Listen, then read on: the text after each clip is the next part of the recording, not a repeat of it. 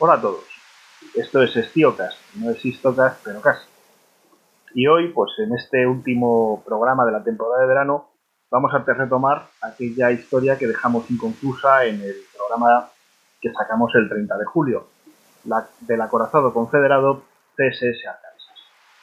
Para el que no haya escuchado aquel programa, muy brevemente, el Arkansas zarpaba eh, el día 15 de julio de 1862 eh, del río Yazoo.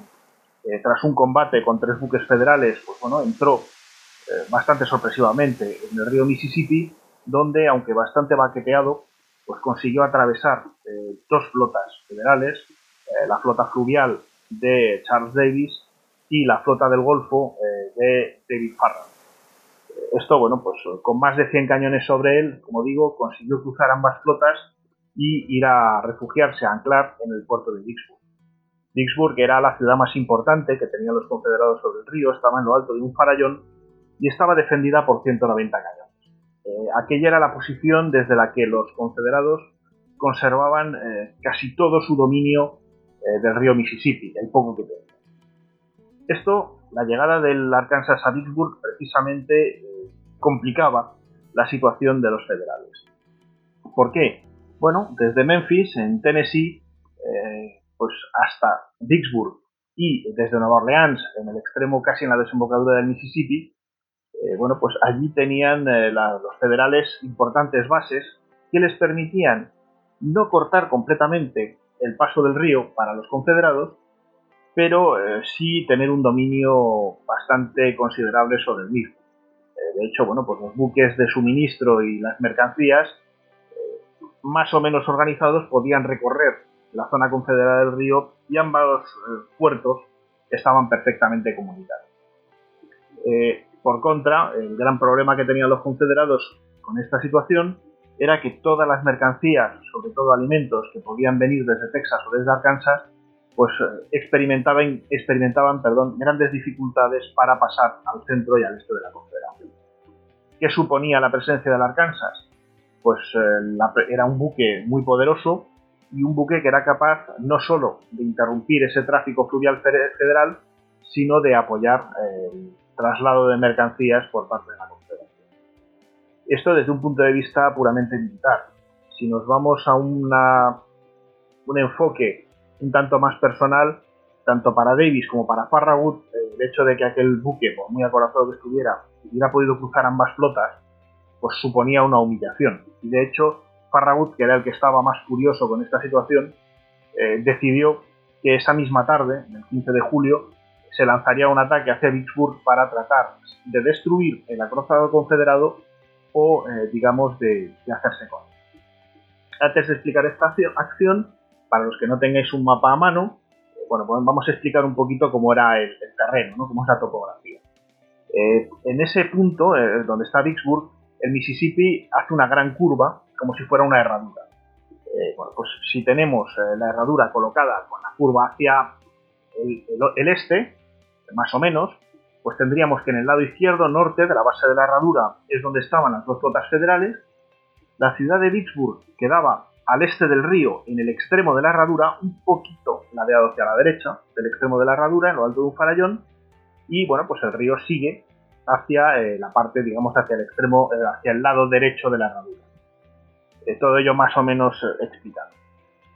El plan de Farragut era, bueno, pues con su escuadrón del Golfo, sería lanzarse por el río, dar toda la vuelta a esa herradura y en el momento en que estuvieran a la altura de Vicksburg, pues empezar a cañonear al acorazado confederado y, si aquello era posible, intentar capturar. Para ello, algunos de los buques de Farragut habían sido equipados con garfios y cadenas, a ver si, bueno, pues con suerte se podía enganchar el barco y eran capaces de llevárselo arriba. Esta opción iría apoyada por algunos de los eh, buques morteros de Davis. Estos eran básicamente barcazas, buques, digamos, de palas normales del Mississippi, en el centro de los cuales se había instalado un gran mortero con el que bombardear eh, la ciudad, o en este caso el puerto confederado de, bueno, la acción se inició en torno a las 6 de la tarde. Eh, la idea era que en ese momento el sol estaría además a las espaldas de los federales y daría de cara a los confederados molestando el tiro de su La flota de Farragut se lanzó río abajo, dio la curva y empezó el cañón. Fue una batalla bastante intensa en la cual los federales no obtuvieron absolutamente nada. Consiguieron hundir el acorazado, que digamos estaba bastante oculto ya entre las sombras de la ciudad, aquella hora tan tardía, ni consiguieron, eh, por supuesto, destruirlo. Lo único que consiguieron fueron llevarse unos cuantos cañonazos, como por ejemplo el Sumter, que recibió dos por debajo de la línea de flotación y tuvo que ser eh, rescatado, y poco más. Al final de la jornada, pues tenemos a la flota de Davis, la flota fluvial, en el lado izquierdo de la base de la herradura y la flota de Porter en el lado derecho. A través de aquella lengua de tierra, por supuesto, podían comunicarse perfectamente y podían suministrarse, pero eh, digamos que la flota federal había quedado separada. Y esto suponía que si tenía que volver a reunirse, pues Farragut tendría que volver a ascender el Mississippi, lo cual era mucho más difícil que descenderlo por la corriente, o Davis tenía que descender el Mississippi para ir a unirse a Farragut. Esto no es baladí, esto no es baladí porque precisamente al día siguiente eh, Farragut quería, quería volver a la acción. Esto había que hacerlo y para eso pensaba utilizar eh, bueno, pues los buques Ariete y los eh, acorazados de la flota de Davis. Y Davis se negó. Davis era muy consciente de que sus buques no tenían una propulsión muy potente y que si descendían el Mississippi por delante de Vicksburg iban a tener tantísimas dificultades para volver a sur. lo cual podía tener como resultado que toda la flota federal acabara pues, en ese lado derecho de la herradura que decíamos, si no tenía que acabar dirigiéndose a Nueva Orleans, porque el río, digamos que experimenta subidas y bajadas eh, estacionales, y en esas fechas, bueno, pues ya se estaba esperando que empezara a descender el nivel del río, lo cual podía provocar que los federales se quedaran sin flota prácticamente al norte de Vicksburg y eso hubiera sido una catástrofe. Entonces, como digo, eh, Davis se negó. Y hubo que esperar hasta el día 22 para lanzar una acción seria eh, contra Vicksburg con el fin de tratar de destruir a la corazón Bueno, en ese momento, ya digo, el 22, a primera de la mañana, se lanzaron, eh, se pusieron en marcha las, las tortugas, ¿no? ya les habíamos definido en el programa anterior, esos acorazados eh, en Casamata, federales, para pues, pues, empezar el combate. tres de ellos se acercaron a esa punta de la herradura para bombardear eh, las baterías, digamos, en la parte norte de Vicksburg, mientras la flota de Porter se acercaba a su vez desde, la desde el otro lado para bombardear las baterías confederadas en la parte sur de Vicksburg. Eh, la idea era eh, lanzar una serie de barcos contra el puerto para tratar de embestir y de hundir el acorazado confederado. El primero, el primero que lo intentó fue el Essex. Después de media hora de cañoneo, bueno, parece que surgió del humo eh, navegando a toda velocidad hacia el buque rebelde, que en ese momento solo tenía 41 hombres eh, disponibles ¿no? para la acción, es decir, aquello era una tripulación extremadamente exigua. Eh, lo primero que hizo en este avance, o digamos que la, escena más llamativa de este avance, fue cuando una, además, cuando un bolaño de 10 pulgadas impactó en una de las troneras del Arkansas y se llevó por delante pues, a 20 de aquellos 41 hombres. Es decir, el Arkansas había quedado en cuadro. La velocidad de embestida, el Essex se lanzó por el acorazado y a punto, a punto estuvo de, conseguir su objetivo si no hubiera sido porque un marinero eh, confederado, cuyo nombre no nos ha llegado, pues cortó una de las amarras de modo que la corriente se llevó eh, un poco hacia abajo al Arkansas y el, Essex falló su ataque. Bueno, pues ambos eh, acorazados quedaron lado a lado, estampándose cañonazos a mayor ritmo que podían, Además hay que tener en cuenta que más de un centenar de cañones confederados que defendían la parte fluvial de Vicksburg también estaban dejando caer sobre el Essex pues, toneladas de metal. Eh, aquello fue una batalla dantesca.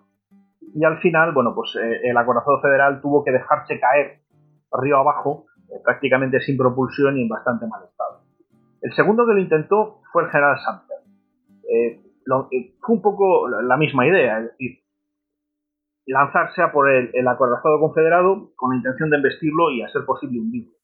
Estos buques además estaban muy bien, digamos, protegidos sobre, en lo que es la obra muerta y la que sobresale del agua, pero la obra viva pues solía ser de madera y solía ser más, más blanca. En este caso parece que el, Arkansas tenía la proa, que era su parte mejor blindada, mirando hacia el río, y el Sumter lo único que consiguió fue eh, rozar, pasar chirriando, no consiguió investirlo de lleno y una vez más pues ambos buques quedaron costado contra costado, intercambiando cañonazos. Debemos de suponer que muchos más los del Sumter, que tenían una tripulación más completa, aunque como diremos luego, las tripulaciones federales tampoco estaban en su mejor. El Sumter tampoco lo consiguió, de hecho, eh, bueno, la velocidad y la fuerza con la que avanzaba era tal que impactó contra la orilla y por un momento su proa quedó eh, levantada sobre el terreno y finalmente también tuvo que dejarse caer abajo. El tercero en intentarlo fue el Queen of the Wisp, pero eh, tampoco tuvo éxito. Aquello, bueno, pues la acción terminó allí, después de aquel combate tan intenso, y poco más eh, pudieron hacer los federales dándose cuenta de que pues, el, Arkansas estaba bien protegido y se estaba defendiendo. Eh, todas estas acciones, cuando llegaron a oídos de Washington, pues provocaron una airada reacción de Gideon Wells, secretario de Estado para la Marina, que bueno, pues escribió, no necesito deciros que la huida del Arkansas y las circunstancias en las que sucedieron han sido la causa de una seria humillación tanto para este departamento como para el país. Y si ya eh, Davis y Farragut se sentían humillados, pues encima el, mensaje de su jefe político pues les arreó más todavía. Como decía, la situación de la flota federal tampoco era envidiable. Es aquella era la época del calor, en esta zona del Mississippi era la época de las fiebres, y algunos de los buques federales la verdad es que tenían hasta, hasta el 60% de su tripulación eh, fuera de combate, ¿no? Enfermedades diversas. Lo cual hacía que, bueno, pues tampoco estuvieran, como decía antes, en su mejor. Eh, con estas circunstancias, bueno, pues se dio una pausa, ¿no? Eh, además, bueno, antes comentaba, el nivel del río empezaba a bajar y finalmente el 24 de julio, pues Farragut recibió la, el permiso, la orden de volver a dirigirse hacia el sur con su escuadrón para volver a Nueva Orleans dando por terminado aquel primer intento de tomar. Eh, en gran parte, como digo, la flota federal había fracasado gracias a la Arkansas. Pero la historia de la Arkansas no termina aquí. Eh, como decíamos, eh, bueno, pues el Arkansas había llegado bastante baqueteado aquel 15 de julio después de su salida del Yazoo. Además, todos estos combates, bueno, pues también le habían supuesto unos cuantas averías más. Y lo primero que hicieron los confederados fue arreglarlo. Ya comentábamos en el primer programa que bueno, pues los medios industriales no eran extraordinarios, eh, hacían falta herreros, hacían falta decir esto no se hacía a nivel de fábrica, se hacía a nivel muy, artesanal. Entonces, bueno, pues hubo que reunir a toda una serie de personal, toda una serie de capacidades para volver a dejar ese acorazado pues, en el mejor estado Mientras lo arreglaban, eh, Isaac Brown, que había sido su comandante, eh, pues tuvo que tomar una baja por enfermedad, por las heridas recibidas en los diversos combates, y quedó al mando el teniente Henry Stevens. Brown le había dicho al teniente eh, que por favor que evitara a toda costa que el acorazado se moviera de mucho. Aquella era una, posición magnífica, eh, se dominaba el río, eh, un poco aplicando la teoría de la flota en potencia, pues se preocupaba mucho a los federales y no había ninguna razón para arriesgar el buque en algún tipo de acción, digamos, fuera de lo que era la ciudad desgraciadamente parece que Stevens no fue capaz de resistir la presión o estaba más que dispuesto a entrar en combate y aquello pues eh, no iba a suceder como quería Brown. El general Breckinridge eh, había decidido que eh, el momento era excelente para recuperar Baton Rouge, una ciudad que estaba guarnecida por 2.500 soldados federales, además, bueno, pues soldados que se estaban recuperando de los combates en torno a Vicksburg y había muy poquito muy poquitos barcos para apoyarlos en aquel puerto, solo el Essex, del que hemos hablado antes, y un par de cañoneros.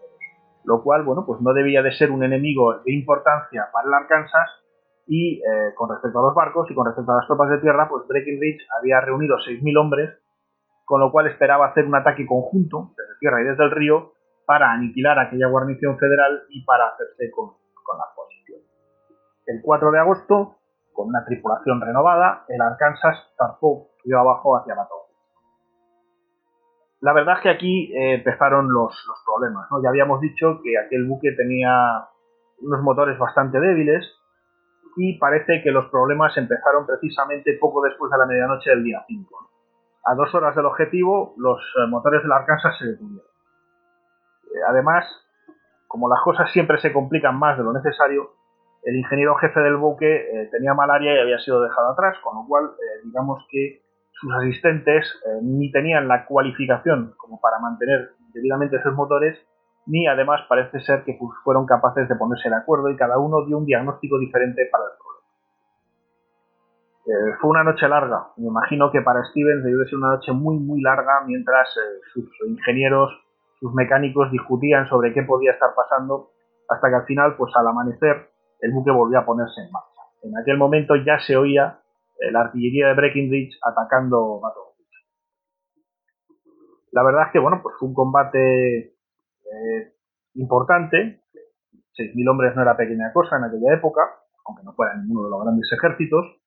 Y fue un combate importante en el que el Essex y los cañoneros federales tuvieron mucha importancia, porque cuando Breckinridge, que en el fondo tenía más del doble de tropas eh, que los federales, se acercó al río, pues estos buques empezaron a disparar eh, metralla contra los federales y consiguieron empatar la batalla. Entre tanto, pues el Arkansas, que hubiera sido el factor decisivo, pues seguía bajando, seguía descendiendo y justo eh, a la altura, cuando estaba llegando a la ciudad, volvió a tener problemas con los motores. Uno de ellos se detuvo. Eh, como eran dos motores, dos hélices, el hecho de que uno se detuviera y que el otro siguiera girando significaba que el buque empezaba a eh, girar sobre sí mismo como una peón. En este caso, bueno, pues se fue, fue a parar a la orilla oeste de la corriente y ahí se quedó atascado, digamos, contra el fondo era un problema, era un problema muy serio porque no solo los federales con una fuerza mucho menor habían conseguido detener a los confederados, sino que además eh, el barco, el acorazado de Arkansas, ahora estaba en un peligro muy grave. Eh, allí, digamos, atascado, era vulnerable a un ataque desde tierra. Por suerte se había quedado atascado en el lado oeste, que es donde no estaban las tropas federales, y bueno, pues eh, era cuestión de trabajar, trabajar, trabajar otra vez. Los ingenieros volvieron, suponemos, a discutir, y volvieron a, ponerse en marcha con la mecánica para ponerlo en marcha. Parece que al atardecer ya estaban otra vez eh, en marcha los motores, el barco salió de donde se había atascado y volvió a entrar en el río. Los motores se detuvieron prácticamente de inmediato otra vez. Y otra vez nos encontramos eh, con el mismo problema. No sería hasta el amanecer del 6 de agosto que, eh, bueno, pues, aunque con un solo motor, el buque volvió a poder poder ponerse en marcha. Para el teniente Stevens, eh, la verdad es que aquello era, Es decir, ¿qué hacer? ¿Cómo lo podemos solucionar? Bueno, pues ya, ya digamos desembarrancado, lo que decidió fue eh, amarrar el buque a la orilla e iniciar un proceso de reparaciones en condiciones. Eh, entendemos que pediría ayuda a alguna de las guarniciones locales para que lo defendieran desde tierra de algún tipo de golpe de mano y ponerse, bueno, pues, a ver, a ver qué pasaba y dejar en claro los motores para poder volver a operar. Pero claro, eh, por muy defendido en esta ocasión que estuviera desde tierra, eh, se trataba de un buque inmóvil y eh, había tres buques que no estaban dispuestos a permitir que el Arkansas se fuera de rositas.